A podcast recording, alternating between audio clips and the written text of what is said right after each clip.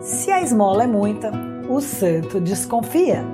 Isso significa o quê? Que se tem uma pessoa de graça te dando uma montanha de coisa, te oferecendo um monte disso e daquilo, falando que você é, vai perder 50 quilos em 15 dias, que você vai ficar linda, maravilhosa com esse produto que deixa o seu cabelo brilhando. Coisas que você olha e na prática você sabe que não é bem assim. Isso significa o quê? Que essas pessoas que estão fazendo isso, né, elas usam alguns gatilhos mentais. O nosso cérebro, né, ele costuma acreditar em informações, em especial as que vêm da internet, sem checar.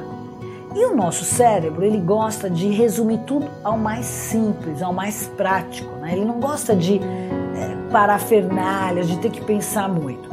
E esses caras, os vigaristas, né, sabem mais de comportamento humano, de neurociência do que todos nós juntos. Porque eles vão lá e estudam para manipular você.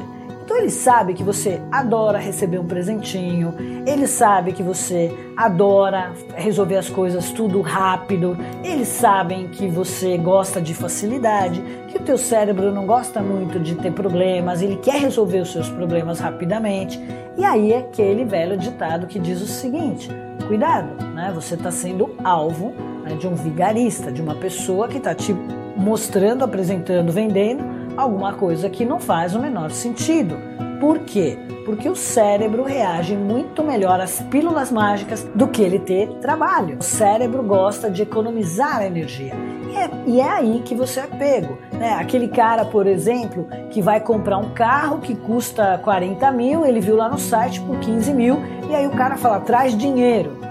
Gente, presta atenção. Né? Você quer levar uma vantagem se achando que você é o último biscoito do pacote, que você é o mais esperto de todos e que o cara é um otário porque está vendendo, ainda exige que você vá com dinheiro. Quando a esmola é muito, o santo desconfia.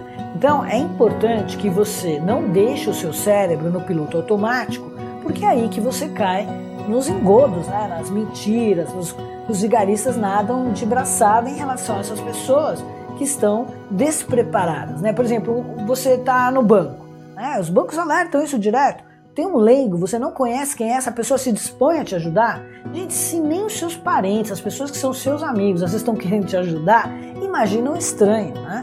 Então, quando a esmola é muita, o santo desconfia e faz todo sentido sim para a neurociência. Por quê? Porque o nosso cérebro, quando ele entra no piloto automático, ele não quer esquentar a cabeça com nada e aí ele acaba tomando decisões e esses vigaristas sabem como empurrar, sabem como fazer você entrar em ação, porque eles conhecem muito de comportamento humano e acaba aí te pegando de surpresa. Então, dá um passo atrás e não toma nenhuma decisão.